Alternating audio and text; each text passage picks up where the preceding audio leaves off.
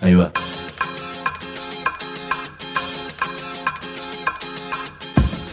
La Vaca es una colecta de recursos, es una cooperativa de trabajo, es una página web, un periódico mensual, una editorial, una cátedra, un bar.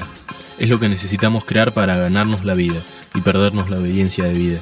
La Vaca es comunicación, ida y vuelta. Ahí va. Decimos no te calles, decimos como se te cante, como te salga, como puedas. Decimos para que escuchen los que te dicen, vos no digas ni mu. Ahí va. Seguimos suscribiendo a la MU a través de www.lavaca.org. Ahí vas a encontrar la chapa que dice suscribite y esto permite acceder tanto a la MU en papel como a la MU digital. Podés elegir una de las dos o ambas. En un caso te llega a tu casa, la de papel, y la digital te llega a tu móvil, celular, tablet o cualquier otro artefacto con el que andes encima es algo muy importante para la cooperativa La Vaca, para poder continuar haciendo un periodismo que no es un periodismo de operaciones, ni de extorsiones, ni de farándulas, ni de panelistas. Y es importante para una cooperativa que tiene editorial de libros, teatro, cursos, emisiones como esta o como el programa Es la Política, y además esa revista, Mu, que todos los meses va dando cuenta de distintas resistencias, pero a la vez de distintas propuestas, de modos de producción, de cultura y de vida.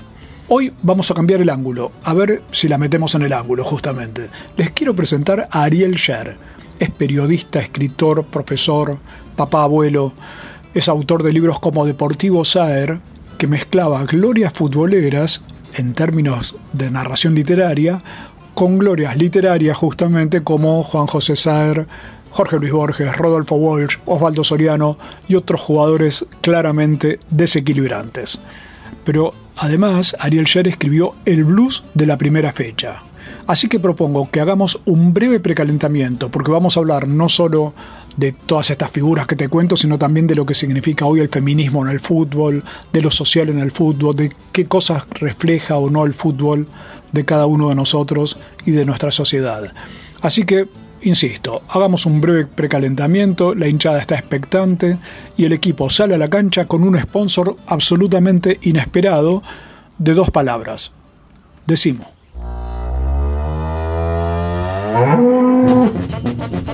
Ay, comunicadores, periodistas, escribas, locutores, editorialistas, opinólogos, denunciadores, mobileros, columnistas, conductores, especialistas, interpretadores.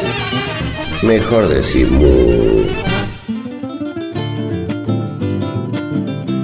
Estamos en las últimas fechas de Decimo esto no es un torneo, ¿viste? Ariel Sher, esto no sé qué es. Yo digo siempre que no es un programa de radio, pero bueno, esto es de Simú. Y resulta que estamos en las últimas fechas, en esto que no es una competencia, pero sí es un encuentro en el que piloteamos ideas, incertidumbres y sueños. Antes de que empezara este programa, ya con Ariel nos hicimos otro programa de charlas entre nosotros sobre lo que pasa en el presente y demás, pero vamos a mantenernos en esta vena futbolera. Aclaro que este no es el, primer programa del año futbolero, porque estuve antes con Mónica Santino, exjugadora, entrenadora, eh, allí en la Villa 31, con quien estuvimos charlando sobre este, esta eclosión del fútbol femenino, que ya algo me gustaría que me cuentes, Ariel. Pero sin ser el, primer programa futbolero del año, es probable que sea de los últimos, por eso decía en este torneo que está finalizando en, este, en estos tiempos. Y justo Ariel Sher está publicando o republicando, me tenés que contar, un libro que tiene un título bellísimo, que es El blues de la primera fecha. Así es. Por eso mi referencia sobre estas finales de, de año que nos, que nos están acompañando. Pero te quería preguntar lo primero, Ariel, que sos escritor. A ver, decime en qué orden. ¿Escritor, profesor, periodista? ¿Cómo te gusta? Eh, sobre todo a esta altura, eh, abuelo y tío abuelo, y luego la combinación de, las otras cosas. Me parece que hay una articulación entre la, ficción y lo que aprendí o trato de aprender en el periodismo, y, la articulación de ambas cosas con la docencia, que es un lugar donde siento que, soy, donde, donde siento que soy porque aprendo. Cuando das clases y querés dar clase, aprendes y dando clase y aprendiendo, Ariel es de las personas que ha logrado combinar el tema deportivo, al fútbol, el periodismo con lo literario, como para que una cosa no se contraponga con la otra. Es toda una genealogía que hay desde García Márquez y, antes todavía de, esta combinación de poder atreverse a las dos cuestiones. Pero a ver, ¿cómo mezclas? Explícame esto, ¿cómo podemos hacer la alquimia para que el blues y el fútbol estén juntos en ese libro? Eh, yo escribo cuentos muchas veces y no sé si está bien llamarlo cuentos. Eh, escribo ficciones y no tanto, por eso el libro se llama Cuentos y no tanto, el blues de la primera fecha y reúne cuentos y no tanto de los que voy escribiendo muy seguido. Algunos de estos cuentos tienen muchos años y otros son eh, más fresquitos. acá la historia era muy disparada por una situación que yo veía, que tenía una inquietud, una expectativa, un latir, porque empezaba un campeonato de fútbol. Y me di cuenta de que eso me, pasa siempre. Eh, la, idea de que con el fútbol o con otras cosas, la primera fecha me habilita la idea de la continuidad de la vida en algún sentido. Eh, lo que hice a partir de eso fue una construcción de ficción en la que el protagonista es el abuelo Isaac, que es mi abuelo paterno, que jamás supo lo que era un blues y jamás jugó al fútbol, pero mm, construyó un escenario en el cual eh, se liga esta música eh, con una primera fecha y se liga mm, Manhattan con eh, algún lugar de la Argentina. Me parece que, mm, la literatura tiene la comodidad de no tener que explicar todo y tiene el desafío idéntico al fútbol de ponerse a jugar. Ahora, y estás hablando del blues, blues no, es una metáfora, sino la música, blues, B.B. King y demás. sí, está B.B. King en el cuento, sí, sí. Está en el cuento también. yo leí una partecita donde hay una referencia a primeras fechas entre River y Boca, mm. que me diste un sacudón cerebral, porque está el 5 a 4 que River le gana a Boca en el año 72, que yo estaba en la cancha. Cancha de Vélez cancha de Vélez, que River iba perdiendo 4 a 2 y terminó ganando 5 a 4 y creo que lo celebré hasta la semana pasada más o menos. Claro. Y después la, contra, que era cuando Boca le ganó a River 5 a 2 con 4 goles de García Cambón, y todos ocurrieron en primera fecha. La primera fecha como lugar de ruptura, ¿no? Sí, sí, sí. Es un como lugar de, algo que empieza. El otro día hicimos la presentación de este libro y en el auditorio, en el interjuego que hacíamos con el público, había jugadores, entrenadores de fútbol, además de amigos, amigas, escritores, eh, periodistas. Y entonces lo que eh, empezamos desde ese lugar, le pregunté, estaba Facundo Saba, que, lo has entrevistado, y, él trató de contar qué era para él la primera fecha. Estaba mm, Tiki Tiki Di Lorenzo, Leo Di Lorenzo, el 10 de Temperley histórico, eh, y él también contaba qué significaba para él la, la, expectativa de la primera fecha. Estaba Pablo Riquetti, que era el compañero de dirección técnica de Jorge Almirón en Lanús, y que jugó mucho al fútbol, marcó a Zidane en España, porque hizo toda su carrera en España, y qué sentía cuando venía una primera fecha. Bueno, le pregunté a alguna gente más que jugaba un poco peor que todos estos que, dije, y tiene que ver con eso, con que frente a la sensación de un mundo que a veces te agota y se agota, eh, hay primeras fechas posibles. Y, me parece que la música, el blues, me parece que el fútbol, cualquier partido, eh, te invitan todo el tiempo frente a los desgarros de la vida, frente a la sensación de que eh, todo es una larga rutina en la que está siendo más o menos derrotado, que algo en alguna parte puede empezar. Eso es una primera fecha. Una primera fecha donde todo empieza de nuevo y la... Pero claro, me quedé pensando por lo que decías que siempre estas cuestiones han sido consideradas cosa de hombres, para decirlo también en términos bruceros. Pero antes te, contaba esto de haber estado con Mónica Santino, haber ido a ver los partidos de, fútbol femenino. Veo esta eclosión. Te quiero preguntar, preguntar cómo lo vivís vos, cómo lo pensás, este fenómeno nuevo que es las mujeres metidas en fútbol, tanto en lo profesional como en lo otro, pero como novedad que saca esto del, del terreno estrictamente viril, por así decirlo. Sí, eh, lo vivo con alegría, eh, pero no lo digo en el sentido que queda simpático decir alegría. Yo conozco a Mónica hace 25 años, ella era estudiante en un aula en donde yo era profesor, pero insisto, yo aprendía de ella. Y es un ciclo de vinculación que incluye haber ido, yo fui a jugar partidos ahí a, la cancha donde ella eh, conduce entrenamientos o aprende los entrenamientos, fui con Sebastián Domínguez, con Juan Pablo Sorín, vamos a jugar a veces allí con eh, él o los equipos que armó Mónica. Y, ese vínculo prosigue porque en el blues de la primera fecha la contratapa la escribió Mónica, justamente. Eh, pensado ese lugar, eh, yo le, pedí a Mónica que escribiera la contratapa porque me gusta cómo escribe y porque sabe de fútbol y porque entiende de las sensibilidades que buscamos. Pero no sé si se me hubiera ocurrido, después de que escribimos, que salió publicado, digo, nunca le había pedido a una mujer una contratapa de un libro de cuentos de fútbol. Me di cuenta eh, después, no sé si eso quiere decir que recuperé un prejuicio o que lo tenía y no lo hice visible. Lo que es cierto es que em, eh, funciona, termina funcionando a tono con un tiempo de la historia. El fútbol es un reducto machista y lo ha explicado muy bien Eduardo Archetti, un, capo de las ciencias sociales, un transgresor de las ciencias sociales que, que ya murió hace unos cuantos años, que estudió la argentinidad a partir del fútbol y la masculinidad. Su tesis central sobre esto se llama masculinidades y, es como la masculinidad, el modo de ser varón en la Argentina se construyó a partir de los textos de las narrativas de la revista El Gráfico.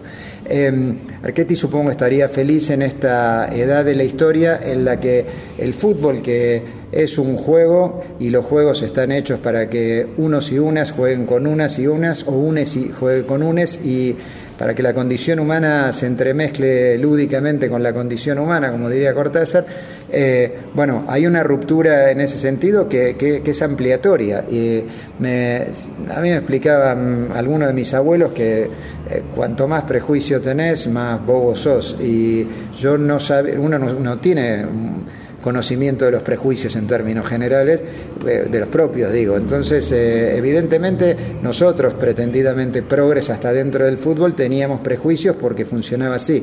Mirad lo prejuicioso que éramos que yo te conté alguna vez que participo de un proceso, de un, de un ciclo editorial que hacemos con una serie de libros que se llaman Pelota de Papel.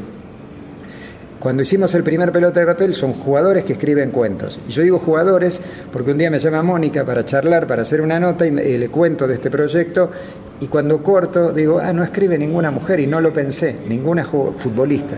Entonces Mónica escribió un cuento. El tercer pelota de papel que hicimos escriben solo jugadoras, prologan solo jugadoras y dibujan, porque estos libros cada uno tiene, cada cuento tiene su ilustración, solo ilustradoras. Em, yo me pienso, pienso a mis compañeros y a mis compañeras hace solo 10 años y eh, ninguno hubiera supuesto que íbamos a hacer esto. Estamos conversando con Ariel Sher, escritor, periodista, profesor, papá y abuelo y tantas cosas sobre fútbol, mujeres, sociedad, arte. Ya volvemos. Decimu. www.lavaca.org. Decimu.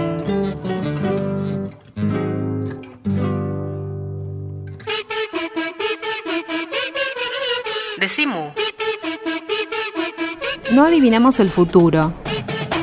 Creamos el presente. Decimu. Por el derecho a la rebeldía.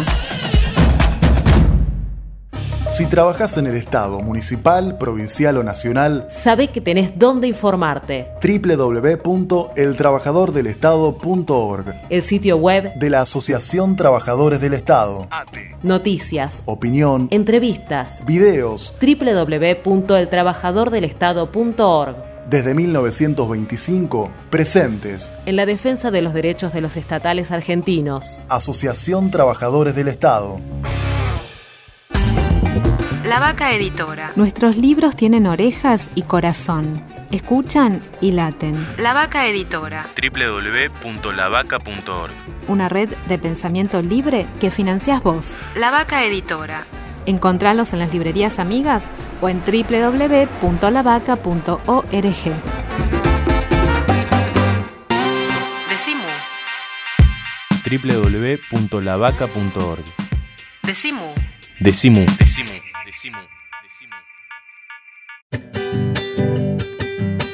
Esto no es un programa de radio, esto es de Simú, el programa de la Cooperativa de Trabajo La Vaca, que se emite siempre por www.lavaca.org, por más de 200 radios comunitarias. Y hoy estamos con impronta futbolera, porque estoy con Ariel Sher, un amigo, periodista, escritor, profesor, que ha logrado combinar la literatura, el arte, con eso que también a veces pienso si no será una especie de, juego literario que es el fútbol, que tantas cosas nos mete en la cabeza y cómo nos organiza la vida también, ¿no, Ariel? Porque a mí mismo me pasa, me divierte ver los partidos, después leo a ver qué jugadores van a comprar, qué, a quién van a vender, este tipo de cuestiones, y yo a veces pienso en la cantidad de tiempo que, que nos lleva, y creo que está relacionado con la idea del juego. Nítidamente. Eh, cuando a muchos años, con, quizás con tanta prevención, con tanto prejuicio como si las mujeres y el fútbol o las mujeres y muchos otros deportes, eh, había esta idea de que eh, la literatura era una situación que le pertenecía a, entre comillas, lo oculto, ¿sí? la cultura. Eh, la gran cultura. Y el fútbol era lo popular. Y eh, el músculo y, el razonamiento parecían formar parte de una época anterior a Freud, como si tuvieras eh, en, Jujuy una cosa y en la Patagonia la otra o viceversa. Bueno, la psicología, y no solo la psicología, explicó que somos algo donde cabe todo, mucho poquito, pero nos cabe todo. Son dos juegos. La literatura es un juego y, el deporte es, es, uno o muchos juegos. ¿Por qué los juegos no van a jugar juntos entre sí? Vos decías recién, eh, miro qué jugador va a cambiar de equipo y todo eso. Eso es un juego, más allá del negocio, del mercado. Para vos es una situación lúdica, es un juego adentro del juego. Eso no es el juego del fútbol. Ese es un juego habilitado por el juego de fútbol. Cuando viene la primera fecha y vos le preguntás a tus hijos, ¿y vos a qué equipo ves bien y a qué equipo ves mal? ¿Y quién te parece que va a ser el goleador o el campeón? Adentro del juego. Bueno, si el fútbol tiene dentro de sí una colección de juegos que se interconectan, ¿por qué eh, no se va a conectar con la literatura? El, mayor derrumbe de prejuicios en la Argentina que conozco yo se, está desaparecido, se llama Roberto Santoro. En 1971 publicó Literatura de la Pelota, un libro como lo que se hace aquí en, Decimú y, en, la cooperativa La Vaca, un libro autogestado porque lo hizo, no, no vino un gran sello editorial, un pequeño sello editorial y lo contrató. Y eh, él armó una especie de Biblia de eh, quienes escribían, desde Borges hasta, hasta la hinchada de Arsenal, quienes tenían alguna referencia al fútbol los hizo jugar juntos y aclaró ahí eh, que no, son, no hay un divorcio entre lo oculto y lo popular porque justamente nos comunican eso. Todo nos pertenece, está lleno de gente que ama eh, los versos eh, de que escribió cualquier poeta clásico y ama a los marcadores de punta. ¿Por qué no le va a ocurrir eso, eso no se va a plasmar escribiendo? Ariel, a ver, además de, de, este libro, del blues de la primera fecha, has escrito, por ejemplo, contar el juego, Deportivo Saer, que es eh, de nuevo lo popular y lo oculto mezclado con eh, Saer como escritor, pero a la vez metido en una especie de, de, caos futbolero hermoso. Ahora, pienso en cosas de las actuales, ¿no? En este juego que vos me decís. Entonces te quería preguntar, por ejemplo, Gallardo, ¿qué clase de personaje es? Porque lo tenemos hablo del muñeco Gallardo específicamente. ¿Cómo lo ves como personaje? Porque ha sido esa cosa de la sorpresa, ahora ya tiene un rol casi de prócer internacional, le están haciendo el monumento. ¿Cómo lo ves como, además es una persona moderada, seria, no es el, histriónico como Maradona, de quien ya vamos a hablar, pero no es el, el ¿cómo te diría?, el conflictivo que siempre atrae. Aquí es por el lado más sereno, digamos, pero ¿cómo lo ves vos? Gallardo eh, confirma que el fútbol puede generar identidad adentro del gran mecanismo de identidad que es el fútbol. El fútbol es un lugar que te da algo para hacer, para hacer también, pero para hacer. Vos sos, vos sos sos, y el fútbol tiene una maravilla, que es que vos sos con otras y con otras. ¿De cuántas cosas eh, vos decís yo soy. Hay un libro sobre Boca que escribió Martín Caparrós que se llama Boquita. En las primeras páginas él dice, soy de Boca, me hice de Boca. ¿Cuántas cosas puedo decir? Yo soy y me hice. Y además es muy importante esos verbos, dice Martín de entrada. Después una historia postera de Boca, ¿no? con el sello de Caparrós. Eh, en este caso, lo que hay es eh, la gente que dice, soy de River, tiene una identidad muy estable y una identidad además de muy estable, muy potente. Vos sos mi vida, canta la gente y, y no lo canta eh, sobreactuando eso. Siente que la vida, una porción de la vida está ahí. Bueno, Gallardo es la vida dentro de la vida, es una identidad a partir de eso. Soy, dicen eh, quienes lo van viendo, soy del muñeco, yo confío en el muñeco. Eh, no solo que, hay una especie de fe que, que alguno interpretaría desde el mundo de la religiosidad, hay argumentos profesionales y personales de Gallardo con eh, algo que en el fútbol ha pesado en la historia cada vez más, que es la obtención de resultados que eh, le dan una legitimidad notable. Eh, a mí me parece que, ese es un concepto muy valioso, el de legitimidad. Gallardo tiene, es el entrenador de River, como otros son entrenadores en otro lado, como él mismo fue entrenador en otro sitio. Eso es un empleo. Ahora, la legitimidad que es algo que no lo dice ni la ley, ni lo deja de decir la ley, es otro tipo de construcción. Y Gallardo hoy es eso, es River. Le ha posibilitado a River em, y, muy intensamente la sensación de que algo que está bien hecho va a ocurrir, de que alguien va a involucrarse lo suficientemente desde lo intelectual, desde lo afectivo, desde poner el tiempo a disposición para que eso que es tan importante que es River funcione. Y al punto tanto eh, funciona así que en este tiempo de profundización de las diferencias entre, a veces hay gente que es más antiboca que pro River eh, y viceversa, que es una cosa que no ocurría en 1920 y pico. 1930 y pico. No era así. Cuando Boca se fue de gira a Europa en el 25, lo, lo despidió una delegación de hinchas de River. Era la ah, Argentina. la, perdí. O sea, no había esa especie de odio y ese placer por la derrota ajena. No, no, 1967. En noviembre Racing salió campeón del mundo. Cuando vino, está filmado. Eh, y está, lo, es un archivo que se accede muy fácilmente. Eh, lo reciben. Hay una escena donde va el dictador Onganía, pero van los presidentes y los capitanes y muchos jugadores de todos los equipos de primera división eh, Fioravanti, cuando el Chango Cárdenas hace su mítico gol para ganarle al Celtic, dice gol argentino.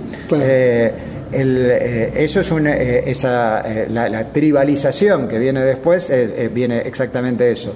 es, otro fenómeno muy interesante para estudiar. Pero en el caso de Gallardo, aún en esa cosa de yo te odio, yo necesito que vos pierdas, yo soy de Boca, entonces me vuelvo por un rato recontra hincha del Flamengo. pero no solo en la Argentina, yo soy de Corinthians, entonces durante un rato me vuelvo muy hincha de River. para la final de la Libertadores de la última. Bueno, Gallardo ha obtenido legitimidad por fuera de los de la propia camiseta.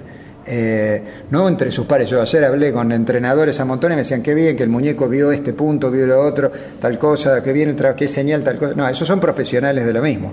Eh, pero vos le preguntás a gente que tiene una relación potente con el fútbol y no te va a decir, Gallardo todo lo obtiene por suerte o, porque lo favorece alguna mano mágica o alguna mano de de los organismos internacionales. Gallardo hace su trabajo con excelencia. No quiere decir que siempre lo va a hacer con excelencia, pero da la sensación de que siempre lo va a intentar con excelencia. Aquí termina el primer tiempo de este programa.